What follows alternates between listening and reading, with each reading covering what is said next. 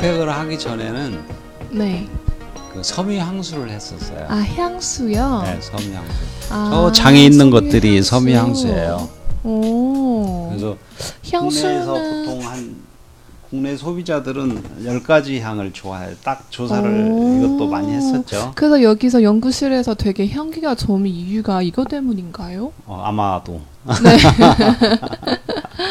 이게 다 아. 향수거든요. 이런 것은 일본 겐조사에 플라워라는 향이 있는데 그걸 이미테이션으로 해서 옷에 뿌리는 이제 섬유 향수니까 아. 옷에 뿌리는 그래서 직접 몸에 뿌리는 게가 아니라 네, 옷에. 옷에 이런 섬유 네.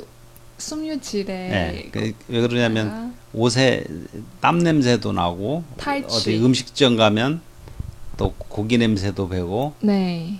그 탈취 소취 효과가 기본으로 돼 있고요. 아, 이거는 마지막 상품의 모양인가요? 예, 음. 저 저걸 사진으로 찍은 거예요. 저 아. 제품을 실제로. 네. 포장 이런 것도 직접 하셨어요? 예, 여기서 다 하죠 이것은. 아. 그 인터넷으로만 판매를 하고 있어요. 어. 한번 얘 같은 홍보하고 경우는- 싶어요. 지금 계속 판매하고 계세요? 네. 어, 태양시 MP 태영 CMP라는 회사, 우리 회사 이름으로 검색하면 이거 바로 구매할 수 있으신가요? 네이버에 가면 네. 스토어팜이라는 데에서 팔고 있고 다섯 개에서 팔아요. 지마켓, 네. 11번가, 네. 그다음 쿠팡, 쿠팡? 음, 네. 그다음에 티몬, 네.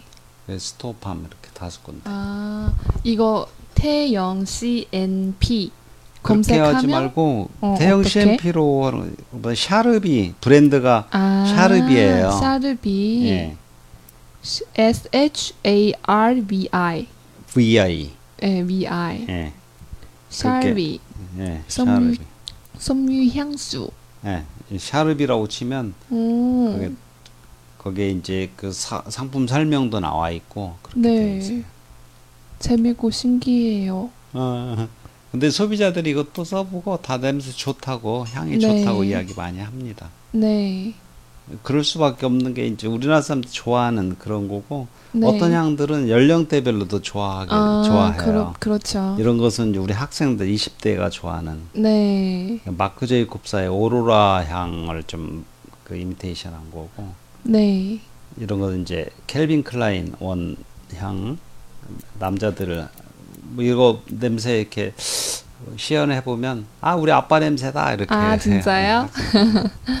음. 그래서 가바나의 그 Light and Blue라는 그래 음. 여성들 향수고요. 이건 남자들 거 아르마니 거 네.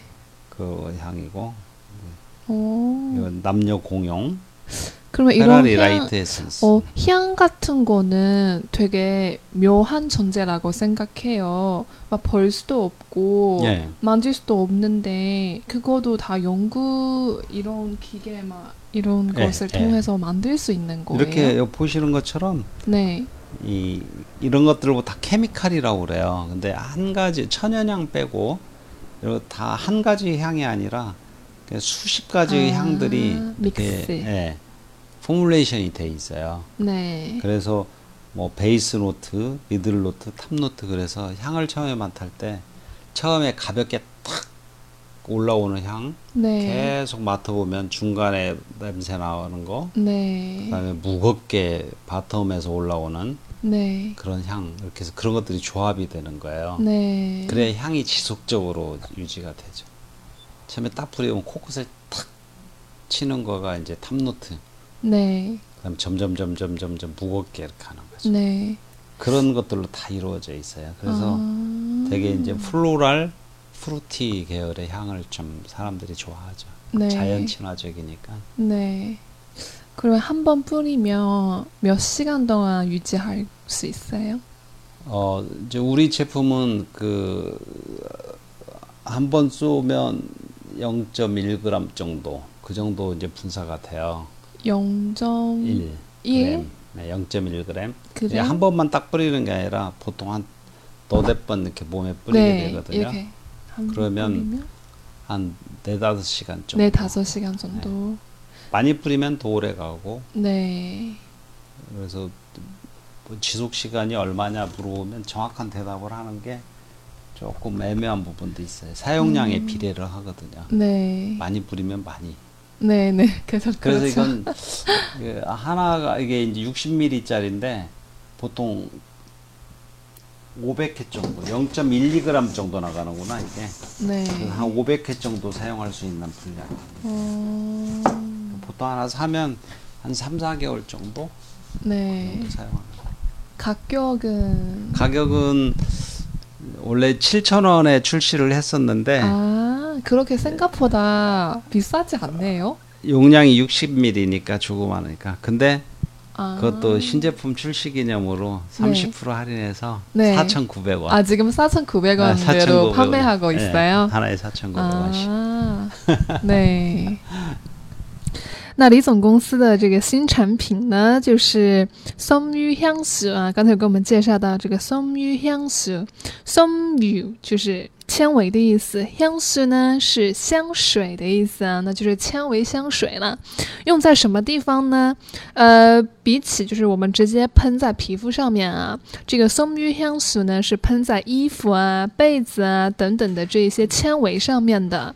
嗯，那李总的这个公司的品牌呢叫做虾之笔，嗯，用韩语说是虾之笔啊，英语就是 Sharvi，S H A R V I。啊，那刚才我有问李总说，一般这个香水，嗯，感觉是很奇妙的一个东西啊，是怎么样子来构成每一种香的呢？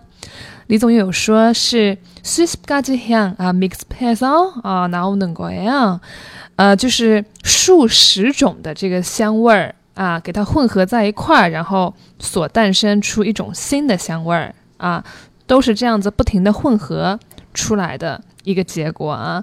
那 我刚才问他说，这个纤维香水啊，就使用一次的话能够持续多久呢？啊，他说，如果你是只喷一次啊，你只按一次的话呢，一般是持续四到五个小时。那你喷的越多，就持续的时间当然就更长。那现在因为是新商品嘛，那它这个六十毫升是卖的是七千韩币。那在一些这个比如说 s i r p o n g a 呀，或者是 G Market 啊这些韩国比较有名的家喻户晓的一些互联网的这个啊网上购物中心都可以买到。那现在因为是新商品嘛，打三百分之三十的折啊，那现在买的话是四千九百元。하나사고싶습니다 친구한테도알려주고 네. 어, 식사 후에 뿌리면 되게 좋을 것 같아요.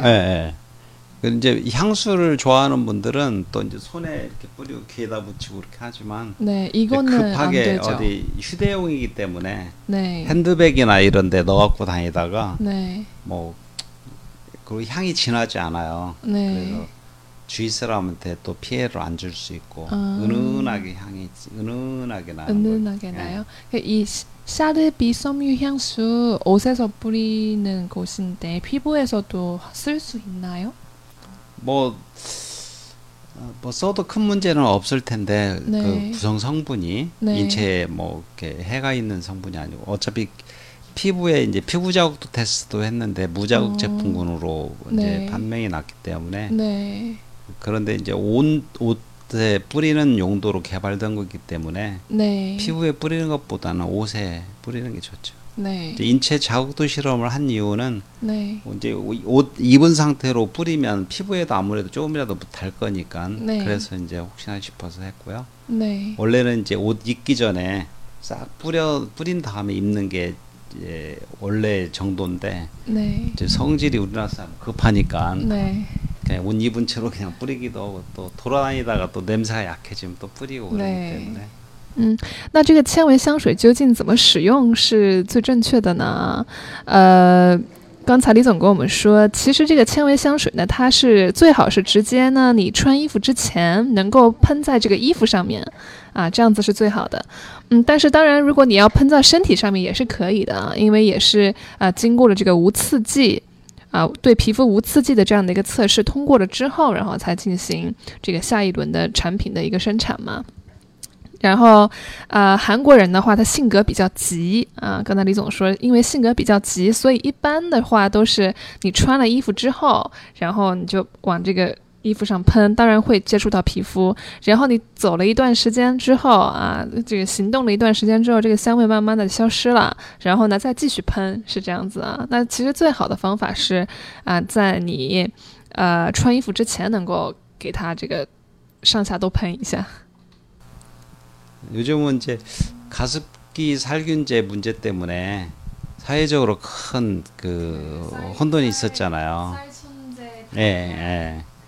가습기 그 살균제 가습기 살균제. 때문에 아이들이 음. 막 죽는 그런 일이 있었어요. 가습기 안에 그 쌀균제 예, 들어가가지고 예, 예, 예. 아 그거예요. 그래서 그것 때문에 이제 그런 호흡기에 어떤 그런 방부제 같은 거에 들어가는 거가 네. 문제가 되고 그래서 아 국내는 한동안 시끄러웠었고 지금도 아직 좀 시끄럽죠. 네. 많은 사람들이 또 피해를 입기도 했고 네, 네, 네. 그래서 이제 아무래도 호흡기에 잘못하면 들어가는 거니까 안 들어가는 게 좋죠. 네. 방부제도 사용하지는 않았어요. 근데 네. 무방부제의 방부 시스템을 했기 때문에 아, 뭐 제품이 이제 상하지 않게 하기 위해서 이제 네. 했는데 반부제는 정말 어, 사람의 몸한테 안 좋은 영향 줄 수 있는 거예요.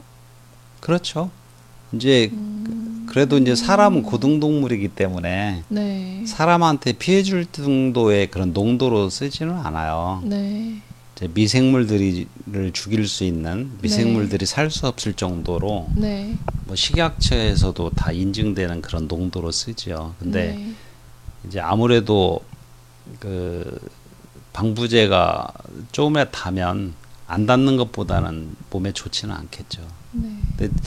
좀 여담인데 저는 이제 개인적으로 이제 그런 생각을 해요. 그런 네. 방부제가 피부에 닿으면 피부에는 온갖 그 유익균도 있지만 네. 온갖 그 잘- 유해균들이 음. 많거든요. 네. 그런 살균 효과도 노릴 수가 있어요. 어, 그러면 우리의 뭐 바디워시나 이런 곳에서도 다 예. 원래 있는 이제 방부제가 거예요? 있죠. 어. 그리고 근데 그런 것들을 쓰면 네.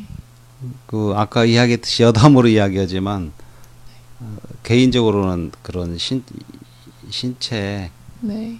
그 균을 일부 이렇게 죽일 수 있고 그래서 좋다고 나는 생각을 하는데 네. 소비자들은 이제 꼭 그런 것보다는 네. 이제 혹시 몸에 해로울까봐 네, 맞아요. 그런 것 때문에 잘 모르니까 분제시하죠. 이런 화학 성분 들어가면 음, 좀 안 좋은 이미지. 예, 예, 예. 음, 근데 그런 이점도 사실은 있어요. 对对。嗯，刚才李总说，这个前段时间韩国的一个比较比较坑一绪啊，比较大的一个这个焦点问题吧，是什么呢？这个 Kaski sargunze。kaspgi 就是加湿器的意思，sargunze 呢，我们说什么什么 z z 是啊、什么什么剂嘛，sargun 是杀菌的意思，就是这个杀菌剂啊，给它加到了这个加湿器里面，说是可以净化这个空气，然后呢，可以这个清净清洁这个空气。但是呢，问题就是说，因为这个加湿器的这个杀菌剂啊，导致了很多。有一些小孩呢，就产生了不良反应，甚至就是有小孩因此而死掉的啊。呃，为什么呢？最终就是结果就是说是호흡기에방부제가들어가는것때문에啊，호흡기就是我们所说的呼吸器官，嗯，호흡呼吸，방부제 방부제啊，防腐剂的意思。那因为这个呼吸器官是很敏感的一个东西嘛，所以 它加的这个东西，如果稍有不慎的话，的确是会带来这个副作用啊。那刚才李总也说，其实防腐剂这个东西呢，并不是像一般我们消费者所想的那么可怕，是一是一个很不好的东西。其实从他的一个研究人员的角度来说，防腐剂如果是用于身上的话，身体你皮肤的话，其实是有蛮好的一些作用，非常好的一些作用。比如说，它可以把一些啊、不好的一些呃毒菌啊给它消灭掉。所以我们用的这个 body wash 啊，我们用的这个沐浴露里面也是有这个防腐剂的成分的。但是呢，呃，因为消费者不是特别了解嘛，所以就会一味的觉得说，哎，你加了防腐剂的话，那就一定是对人体有害的。但其实作为研究人员的话，李总觉得说啊，并不是这个样子的。就是看他使用的途径在哪个地方。如果是用于这个跟呼吸器官有、有、有关联的话，那的确是有这个危险性的。但是如果是用于皮肤的话呢，其实是反而是更好的，对我们的皮肤是有益的。 그래서 현수는 개변 같다.